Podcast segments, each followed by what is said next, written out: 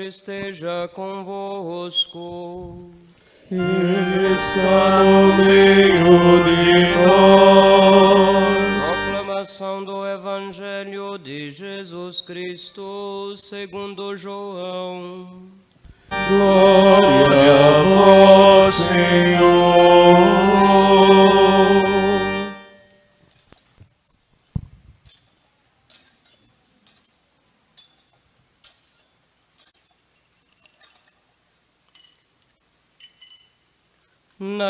Tempo houve um casamento em Canar da Galileia. A mãe de Jesus estava presente. Também Jesus e seus discípulos tinham sido convidados para o casamento. Como o vinho veio a faltar, a mãe de Jesus lhe disse: Eles não têm mais vinho. Jesus respondeu-lhe: Mulher, por que dizes isto a mim? Minha hora ainda não chegou. Sua mãe disse aos que estavam servindo: Fazei o que ele vos disser. Estavam seis talhas de pedra colocadas aí para a purificação que os judeus costumam fazer. Em cada uma delas cabiam mais ou menos cem litros. Jesus disse aos que estavam servindo: Enchei as talhas de água. Encheram-nas até a boca. Jesus disse: Agora tirai e levai ao mestre Sala, e eles levarão. O mestre Sala experimentou a água que se tinha transformado em vinho. Ele não sabia de onde vinha, mas os que estavam servindo sabiam, pois eram eles que tinham tirado a água. O mestre Sala chamou então o noivo e lhe disse: Todo mundo serve primeiro o vinho melhor, e quando os convidados já estão embriagados, servem o vinho menos bom. Mas tu guardaste o vinho melhor até agora.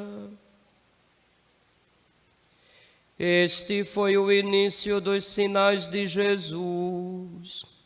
Ele o realizou em Caná da Galileia e manifestou a sua glória, e os seus discípulos crerão nele.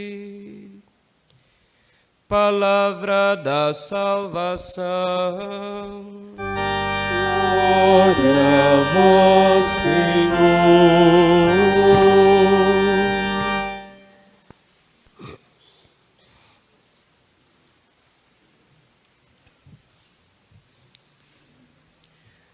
Filhos, ao celebrar no dia de hoje a solenidade da festa de Nossa Senhora da Conceição Aparecida, padroeira e rainha do Brasil, o nosso coração se eleva aos céus e, como filhos, implora um carinho de mãe, um olhar de mãe.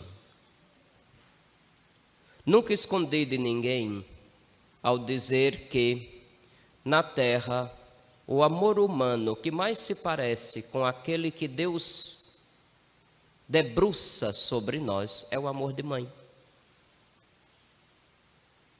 Até a pessoa mais ríspida, mais bruta que esse mundo conhece, se algum dia falar de amor, se é que as ideologias não tomaram conta do cérebro, certamente vão lembrar do carinho materno porque é aquela capaz de renunciar a si própria pelo bem dos seus filhos. E quando nosso Senhor chamou-nos para servi-lo, para segui-lo, e quando diz chamou-nos, eu não estou falando de nós, os sacerdotes, as consagradas, não. Todos os cristãos. Quem quiser me seguir. A primeira condição que Jesus colocou foi que deveríamos renunciar a nós mesmos. Sem esta renúncia de si próprio, é impossível amar. Impossível. Quando eu vejo as pessoas falando de amor apenas no sentido de eu gosto de fulano, fulano vai gostar de mim, eu estou bem com isso. Na verdade, isso nada mais é do que carência afetiva. Eu te dou um afagozinho para que tu também me dês dois afagozinhos. E dão por descontado o amor. No dia que a atração passar, vai atrás de outro chamego e acontece que o que? Briga, separação, estranhamento, destruição de uma família e assim por diante. Até agora ninguém me convenceu do contrário.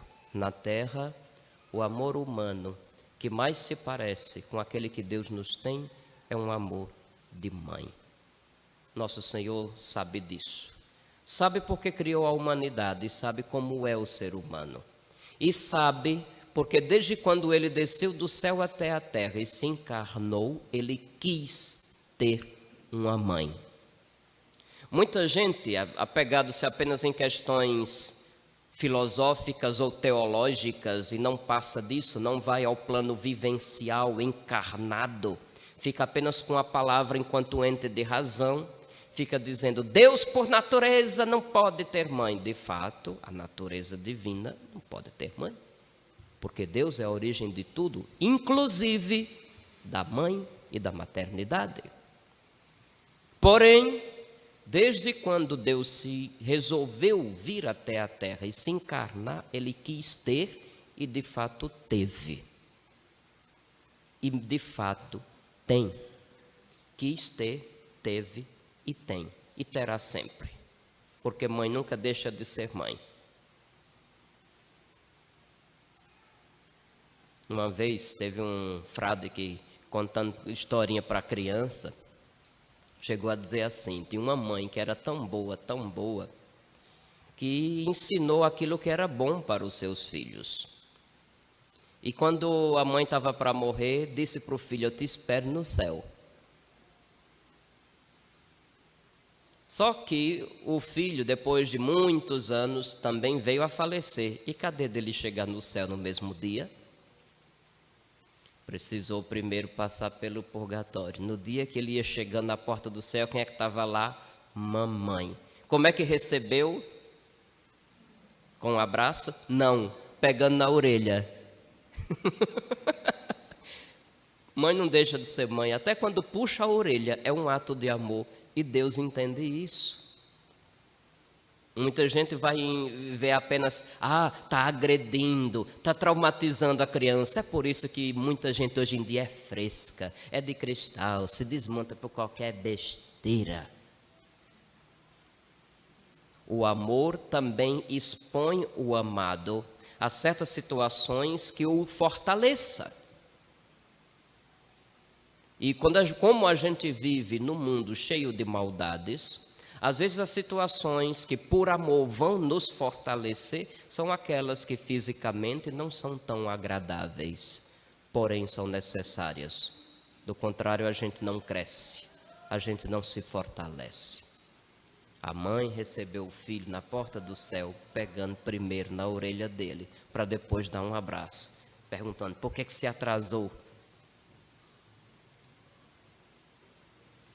Hoje nós vemos figuras de Maria no Antigo Testamento, entre elas é, a figura de Esther, a rainha.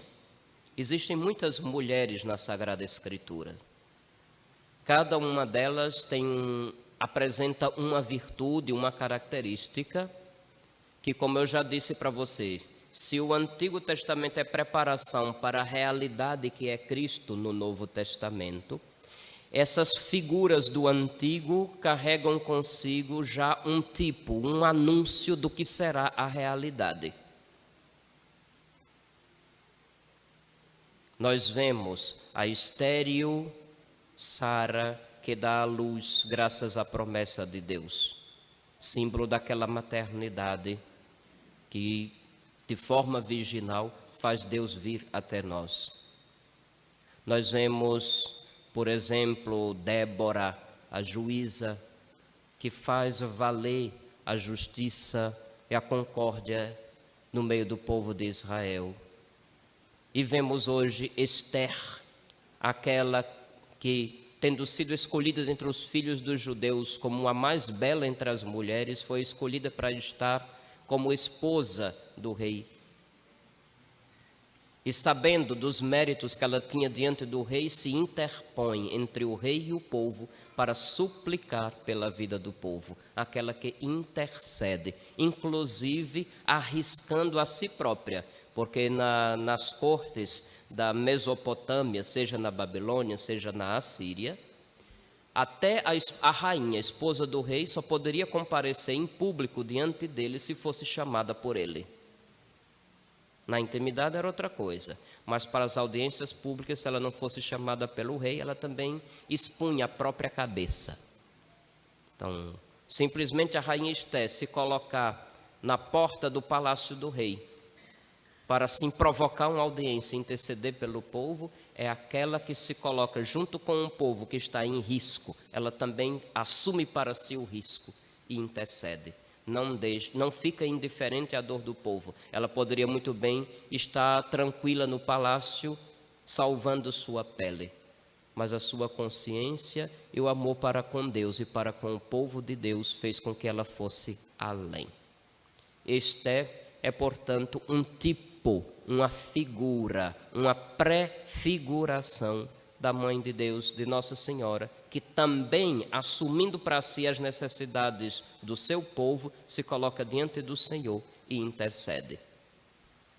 E a gente vê isso no Evangelho de São João, que foi lido hoje, nas bodas de Caná, o primeiro milagre público de nosso Senhor, que ocorreu porque a mãe estava atenta às necessidades dos outros, não a dela.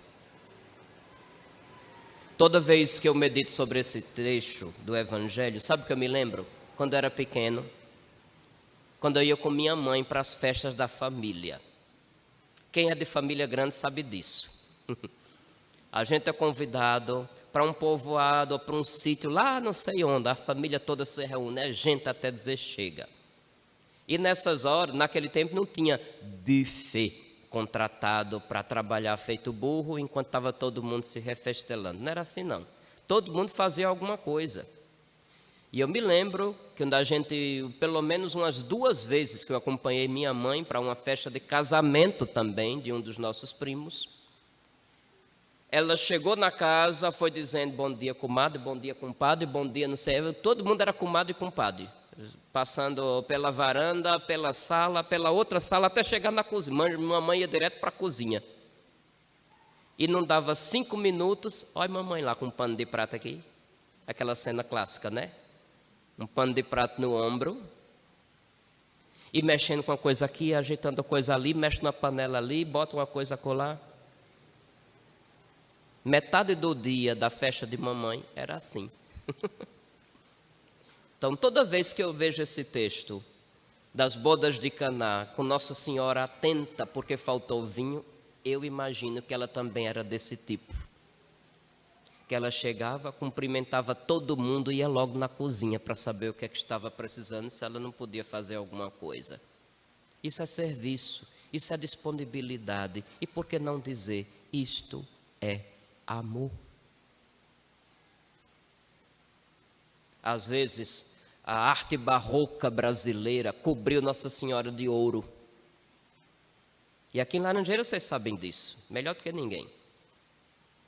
Cobre de ouro, coloca as mais belas pérolas, joias, coroas, resplendores. Claro, hoje é o carinho do, de um monte de filhos reconhecidos para com a mãe, que cobre a sua imagem do que há de mais precioso.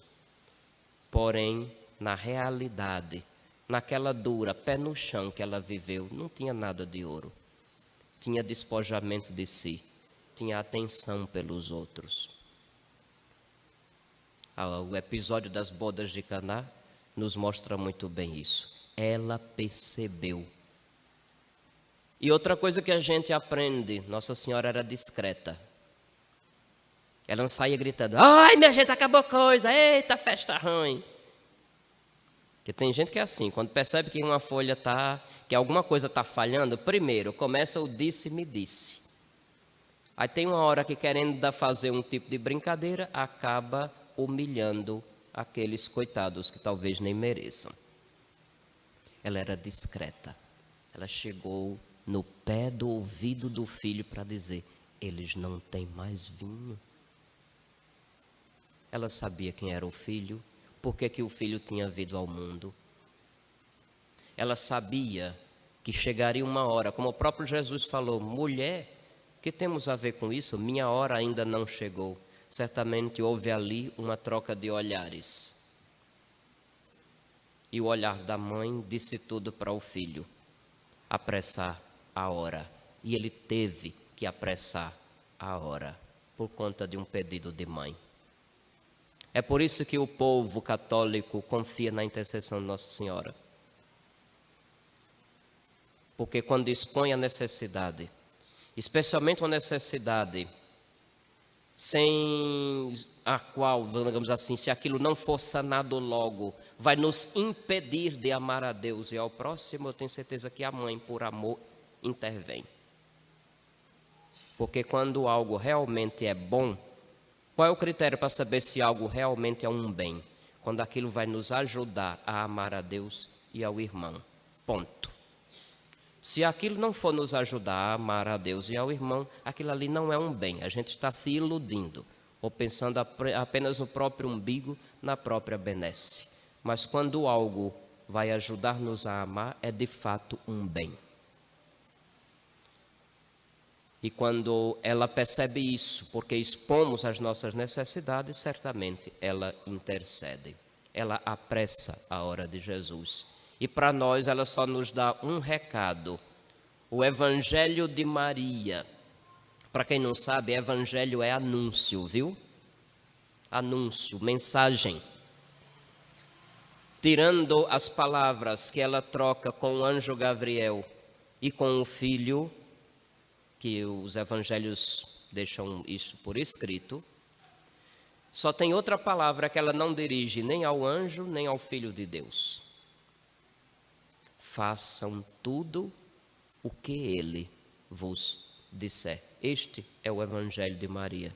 É a condição para que a graça aconteça, para que o milagre nos toque, para que a nossa necessidade encontre uma solução se de fato estivermos dispostos a cumprir a palavra do Senhor como ela cumpriu, certamente não nos faltarão aqueles bens cada vez maiores, que certamente nos tornarão capazes de cumprir atos de amor cada vez maiores para com Deus e para com os irmãos.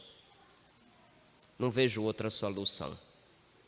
Não é à toa que a oração dos santos sempre é prontamente atendida. Não vou dizer sempre foi, porque senão dá a impressão que santo era coisa do passado.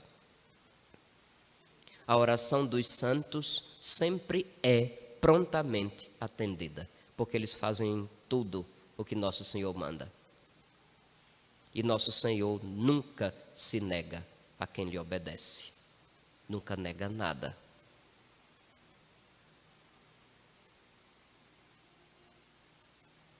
Onde eu cresci, lá no sertão de Pernambuco, numa cidadezinha chamada Ibimirim, padroeiro era Santo Antônio.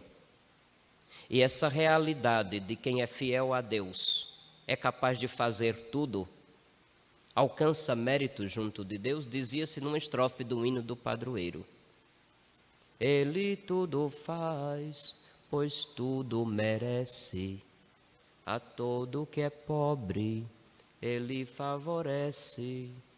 A todo que é pobre, ele favorece. Aí continuava: Antônio é santo. Mas, independentemente de Santo Antônio, porque na memória nos vêm esses refrões que eu cantei durante toda a minha infância. Às vezes você se pergunta por que, é que tem pedido tanto a Deus certas coisas e nunca aparece. Reflita sobre aquilo que você está pedindo. Realmente é um bem? Realmente vai ajudar você a amar melhor a Deus e ao próximo? Este é o critério, meus filhos, não tem outro não. Não é porque vai resolver o meu problema, a minha tristeza, a minha angústia. Lembremos, nunca é demais lembrar, que a condição para seguir Jesus é a renúncia de si próprio. Como as mães sempre fazem quando está em jogo o bem dos seus filhos. Em 1717, nas águas do rio Paraíba, que não fica na Paraíba, mas fica em São Paulo. É engraçado, né? Nas águas do rio Paraíba, quando pescadores tinham tentado durante toda uma madrugada e não conseguiram pescar nada, queriam prestar homenagem para um nobre que passaria por aquelas redondezas naqueles dias e, segundo dizem, tinha boa fama e queriam recebê-lo bem. Era uma vila de pobres pescadores.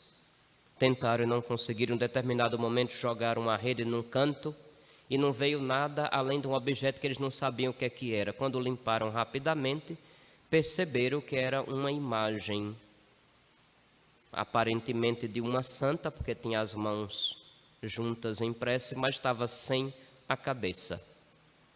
Desceram o rio um pouco, jogaram a rede de novo e não veio mais nada além de outro objeto muito pequeno.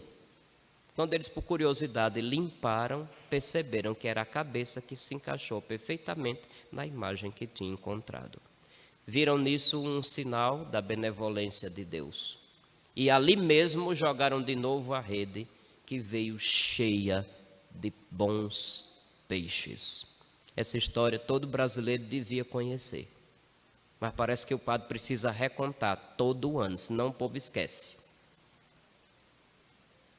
Essa imagem de barro estava escurecida pelo lodo das águas do rio.